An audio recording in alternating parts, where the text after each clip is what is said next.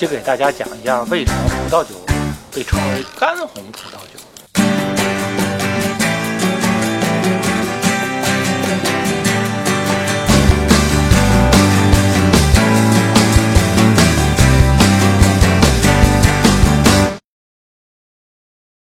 干红葡萄酒的英文呢是 dry wine，为什么叫 dry wine 呢？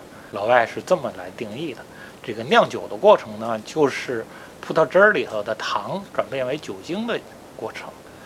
那他们把这个呢形容成为拧毛巾，哎，毛巾的水呢就相当于糖分，葡萄汁儿里头的糖分完全转变为酒精了，这个酿酒的过程就完成了。